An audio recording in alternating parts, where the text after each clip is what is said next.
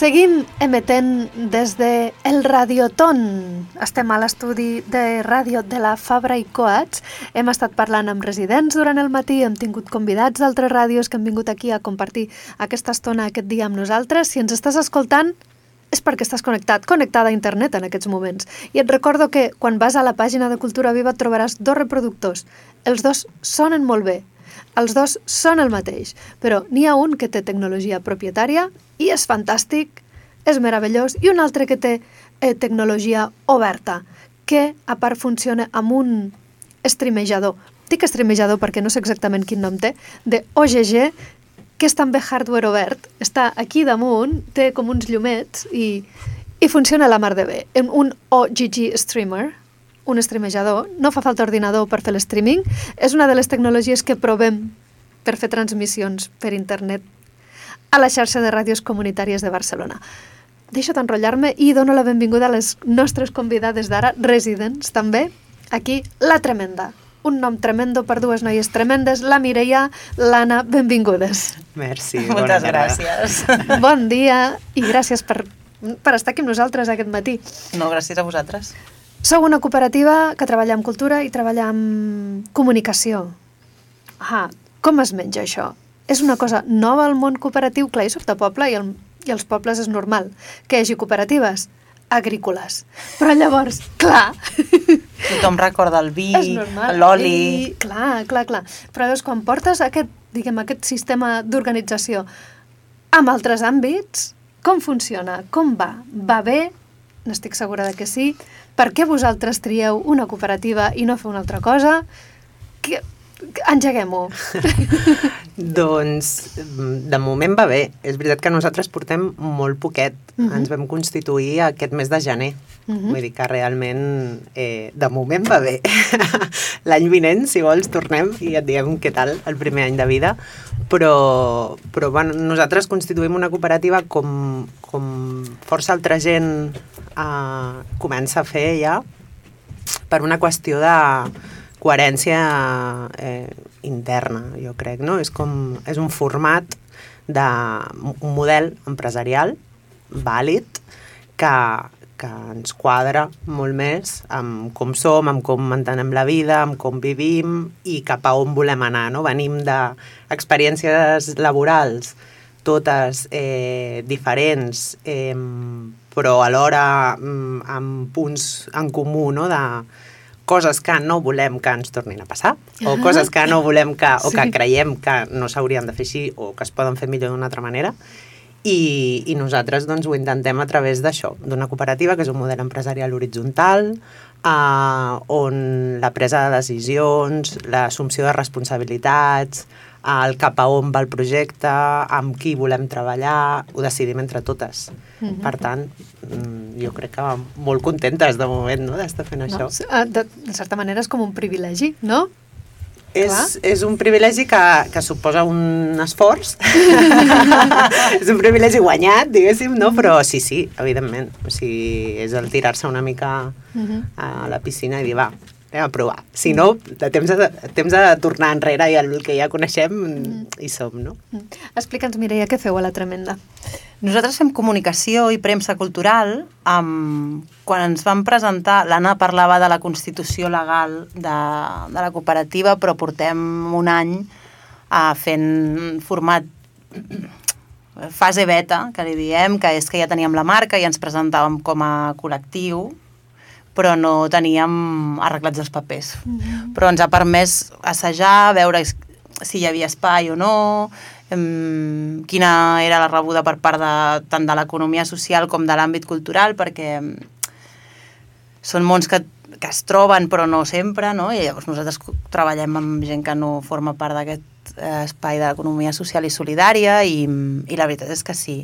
Llavors, um, tam, això ens ha permès també començar a treure el cap i la poteta en espais de, de projectes socials o de participació ciutadana, que són temes que a nosaltres ens interessen, perquè estem intentant promoure, fer comunicació amb algunes innovacions que per nosaltres creiem que són interessants, com, com obrir els processos de disseny i de presa de decisions amb altres agents que formen part dels projectes, fins i tot amb els propis mm, protagonistes. Una altra persona que has dit participants o usuaris, però és una paraula que nosaltres hem decidit no utilitzar, però perquè ens entenguem. Mm -hmm. I amb, amb quins projectes treballeu a la Tremenda ara mateix? Doncs, uh, en tenim prous, eh, per fer tan poquet que hem començat, estem molt contentes. Doncs tenim diversos encàrrecs d'Ajuntament derivats de, de participació ciutadana, mm. estem treballant amb el Decidim Barcelona, aquesta eina um, que s'ha creat amb aquest nou mandat de govern per promoure processos de participació, ja siguin presencials, virtuals, aquest tema que tenim sobre la taula ara mateix de la multiconsulta també és una de les línies de treball del Decidim Barcelona. I, es, i en aquest sentit el que estem intentant és tenim una eina que permet moltes coses, anem a explicar-la bé Clar. i anem a explicar molt bé els processos perquè interpel·lem el màxim de gent possible, no? perquè si no amb el tema participació correm el risc d'utilitzar unes nomenclatures o uns codis que no, que no són accessibles per a tothom. Uh, estem treballant amb altres cooperatives, com per exemple Metro Muster, que està preparant la seva pròxima pel·li, que ja està en fase de, de muntatge, que és Idrissa. Uh -huh. mm, com ja, Metro Muster és una productora que dissenya tot un dispositiu al voltant de la seva obra audiovisual, no és fer cine polític, sinó fer política amb el cinema, i per tant, doncs, tenim la línia de recollida de signatures per canviar-li el nom a la plaça Antonio López i que es digui Idrissa Diallo, tenim el fet de que hem repatriat el cos i per fi Idrissa està en el seu poble i al costat del seu pare, um, també tenim la pel·li en si, i llavors estem treballant amb ells elements comunicatius i de premsa. Ens, és un projecte que ens agrada molt i ens estimem molt. És un projecte molt bonic. És un projecte molt bonic. I tant. I llavors vosaltres feu també, genereu també els vostres propis projectes com a Tremendes? De moment, uh, de moment no. Uh, el, oferim serveis de comunicació a projectes que s'acosten uh -huh. a mhm. nosaltres eh, per demanar-nos doncs, des de pot ser una campanya de comunicació general, com una campanya de premsa, com la gestió, una estratègia digital, la gestió de les xarxes socials, eh, fer també processos, acompanyar en processos creatius, de briefing, de com mhm. comunicar, això que deia la Mireia, no? de gestió també eh, redacció no? de, de continguts per explicar projectes i de més um, tenim la intenció, o sigui, dins de les eines que nosaltres tenim i de les inquietuds mateixes que tenim, um, estem obertes a tot. El que puguem assumir eh, bonament per temps, bàsicament, perquè una, una de les nostres màximes és que uh, conciliem la vida i que la feina conciliï amb la vida, cadascú amb la vida que decideixi tenir, cadascuna de nosaltres, però per tant que no, ja suposa un esforç d'hores, no?, l'arrencada d'un projecte, doncs que no ens n'anem a l'extrem de només treballar. Però sí que és veritat que, que tenim perfils complementaris, a més, a dins de la cooperativa, eh, i perquè som la Mireia i jo, la Ida Pallarès, que és la tercera sòcia, i després tenim persones col·laboradores, ara mateix eh, fixa tenim una noia que és la Marina Landa i després col·laboradores també eh, externes per projectes concrets i, i en realitat tenim totes cadascuna de nosaltres un perfil diferent professional. Mm -hmm. Per tant, podríem donar realment com per, per poder generar, eh, no sé, pensar coses i, i crear-les nosaltres. Ho tenim guardadet allà amb un calaix com a possibilitat. De fet, nosaltres en, en la descripció sobre què som i la missió sobre què, què és la tremenda, utilitzem una paraula que és dispositiu, mm -hmm.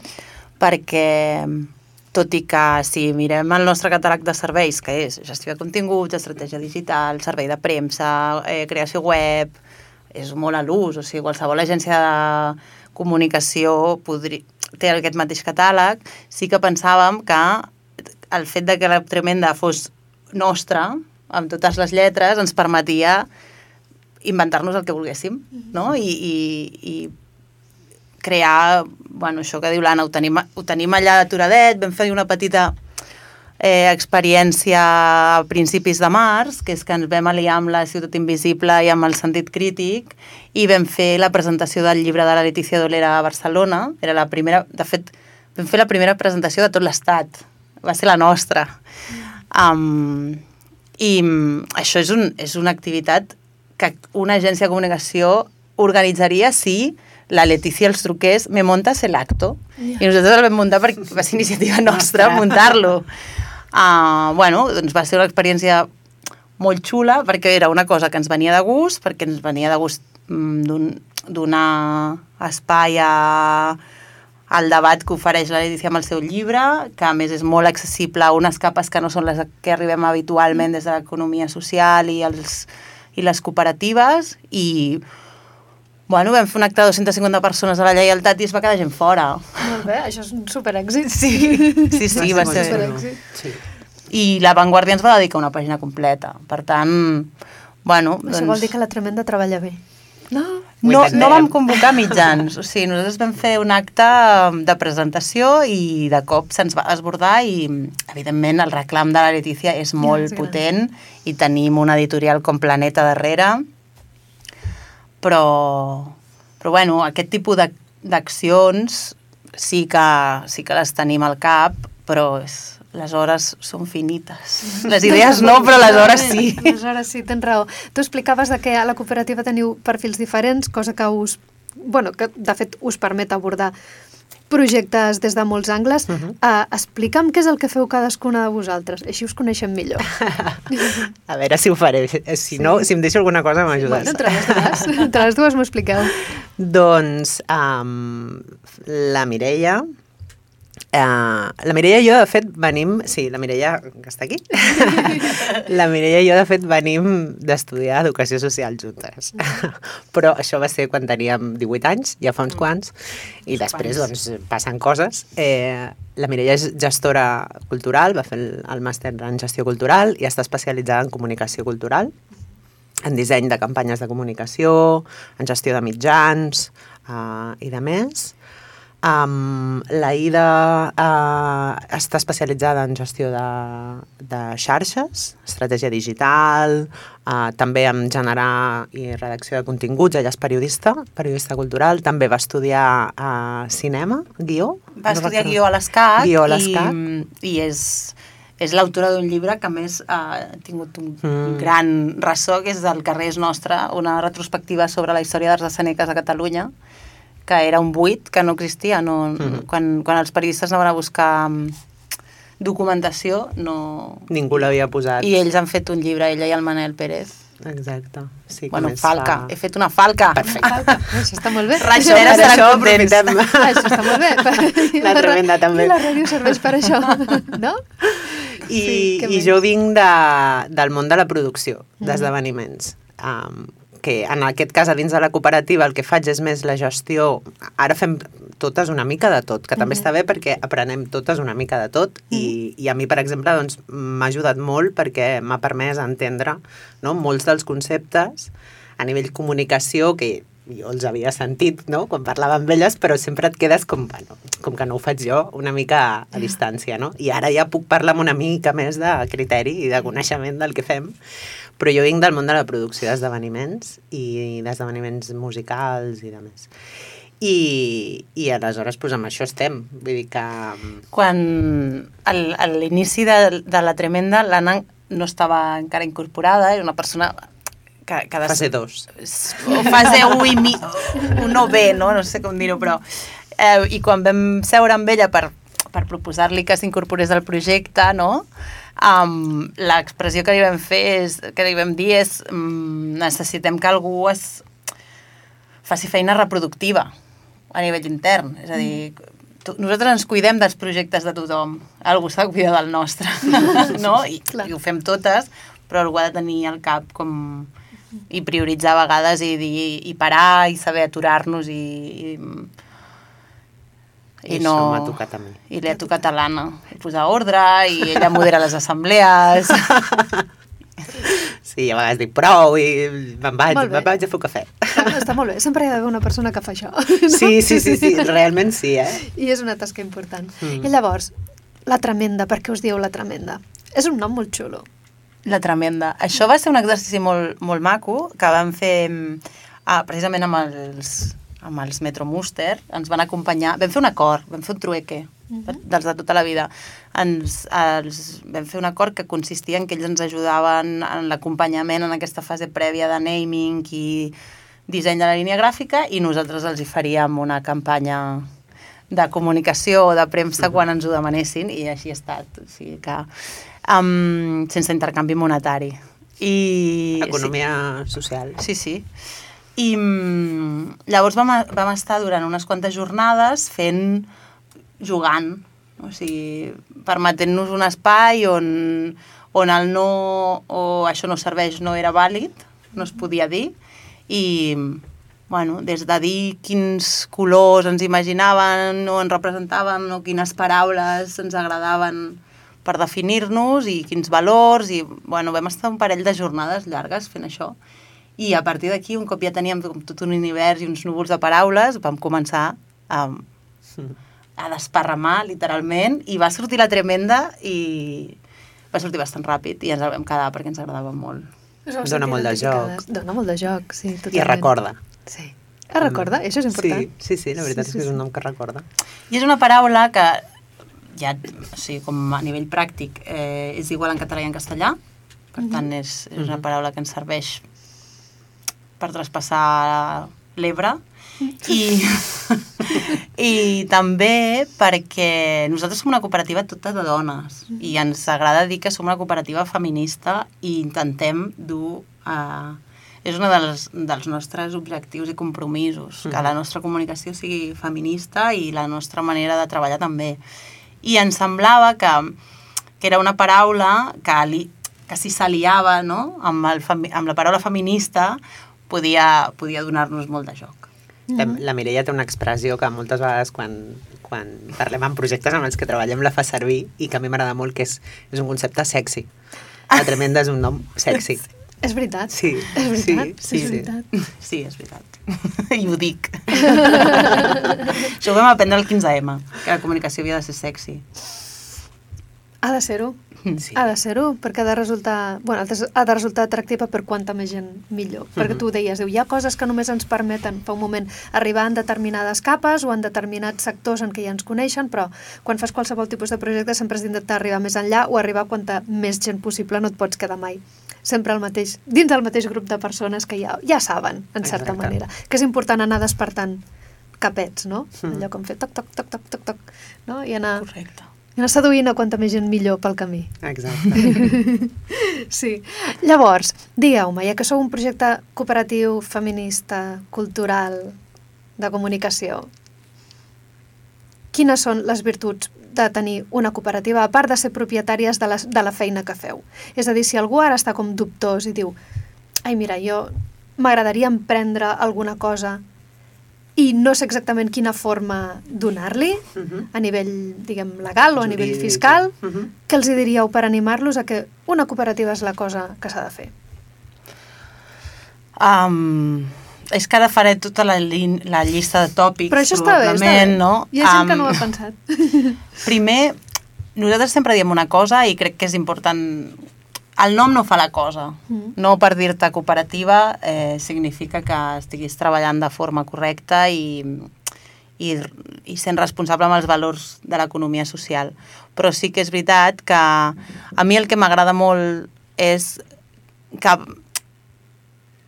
a part que ets propietària i de les teves decisions, ets sobirana de, de, de la teva vida laboral i per tant de la teva vida, perquè al final això és el que estructura una gran part de les nostres hores i de les nostres possibilitats, és que en el moment en què entres a formar part d'això no estàs sol.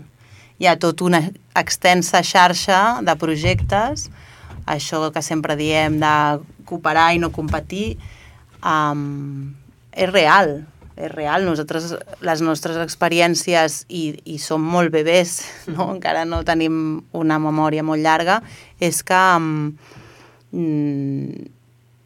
totes les facilitats del món, moltes complicitats, eh, el fet de ser cooperativa hi ha gent que t'ho premia i et telefona a tu i no a un altre, malgrat que potser hi ha empreses a Barcelona que són, no són cooperatives, que també estan tenint molt bones pràctiques i, uh -huh. I val la pena dir-ho. Especialment en el sector cultural, que som empreses petites, molt similars a la nostra, no, no són macroempreses.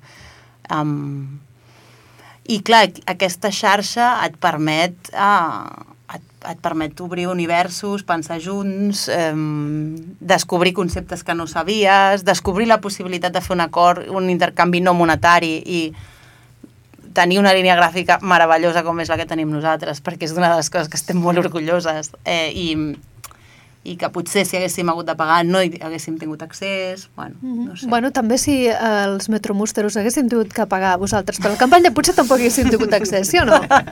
Segurament. No, ho dic no. perquè de vegades quan diem intercanvi no monetari et fa el cervell et fa una mica mm. així com de però dius això no vol dir que no sigui intercanvi de valor.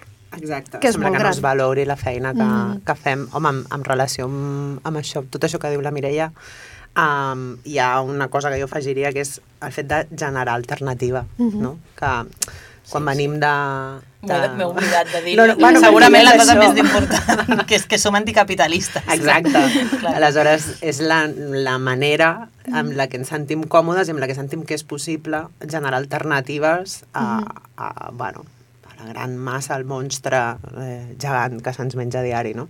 I són petites, però a més a més són petites, però com que col·laboren entre elles, al final generen, no?, un monstre més guai, que no és un monstre, sinó que és algo nou en el que, a més a més, per mi, per exemple, a nivell personal, hi ha una cosa que, que sí que valoro molt, que és l'experiència. O sigui, amb tot això que, que deia la Mireia, hi ha una part de- d'experiència de, personal, de tots aquests processos, no? de, sí que de vegades és més difícil, doncs el- haver de prendre decisions en, en horitzontal, eh, la, la gestió de situacions eh, internes, no? sembla que hagi de ser tot molt fàcil perquè són poques, ens coneixem, bueno, mm, és, és un aprenentatge constant a nivell personal i a nivell col·lectiu i això és molt xulo, o sigui, és algo que realment jo crec que aporta, ens aporta molt. I, Bueno, i ens permet assajar, jo insisteixo, mm. en, enllaçat amb l'aprenentatge, anar provant i assaig-error i, i créixer i decréixer si cal, no? Ara tenim un munt de feina i bueno, doncs ha aparegut la possibilitat de dir doncs a partir d'ara diem que no si cal.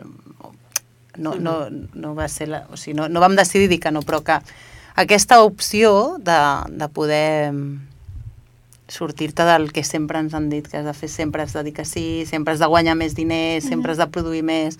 No, hem de produir fins on nosaltres vulguem i estiguem tranquil·les i...